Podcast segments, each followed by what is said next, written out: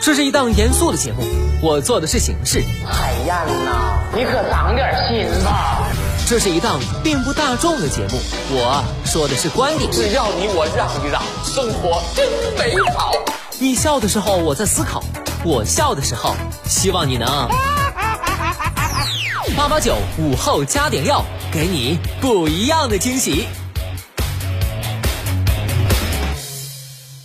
欢迎回来，午后加点料，我是海鹏。再来说说有关职称的话题。国家给技术工人这么好的政策，让我们可以评正高，却因为企业的一个章失去评选资格。放眼全国，与我遭遇一样的技术工人到底还有多少？近日，新华社对大国工匠陆新地的报道引发关注，而陆师傅反映的问题更值得有关部门深思。陆新地技校毕业，工作三十四年来，从一个普通工人成为大国工匠，凭的是一身真本事。变一变柴油机排气的颜色、形状和气味，上手摸一摸机油，就能顺藤摸瓜找到故障原因。据统计，这位发动机医生累计完成创新成果五百多项，为企业创造经济效益上亿元。不乏其他城市开出几百万元的价码挖人。可他还是选择留了下来。陆师傅正是中国制造业稀缺的高级人才，也是很多职业院校学子、企业一线工人的榜样。近些年，从中央到地方反复强调培养技术技能人才，推动中国制造升级的重要性和紧迫性，想方设法拓宽技术工人的发展通道。就职称而言，相关部门已经明确在蓝领中设立正高级工程师，各省市也陆续拿出了具体办法。像陆师傅这样的工程师完全符合参评条件，可为啥就是评不上？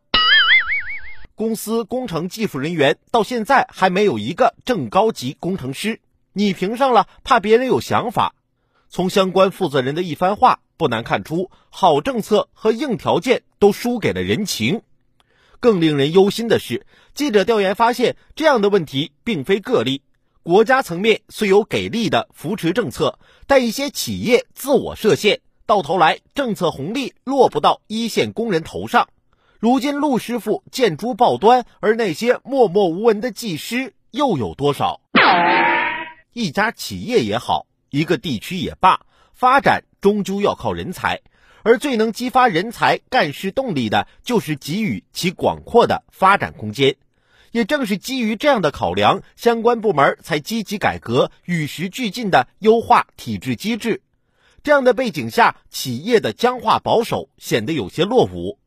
放着企业发展、地区发展的大账不算，反而以人情世故的潜规则推三阻四，透支的是自己的未来。前不久举行的全国职业教育大会上，传出了一系列提高技术技能人才待遇、畅通职业发展通道的鲜明信号。如何关爱能工巧匠，关乎个人权益，更影响国家未来。陆师傅的遭遇值得关注，期盼相关部门调查研究，也期盼更多地方举一反三，合力打破工人职业发展中有形无形的梗阻，让政策红利充分激发创新动力，让更多优秀的一线工人脱颖而出。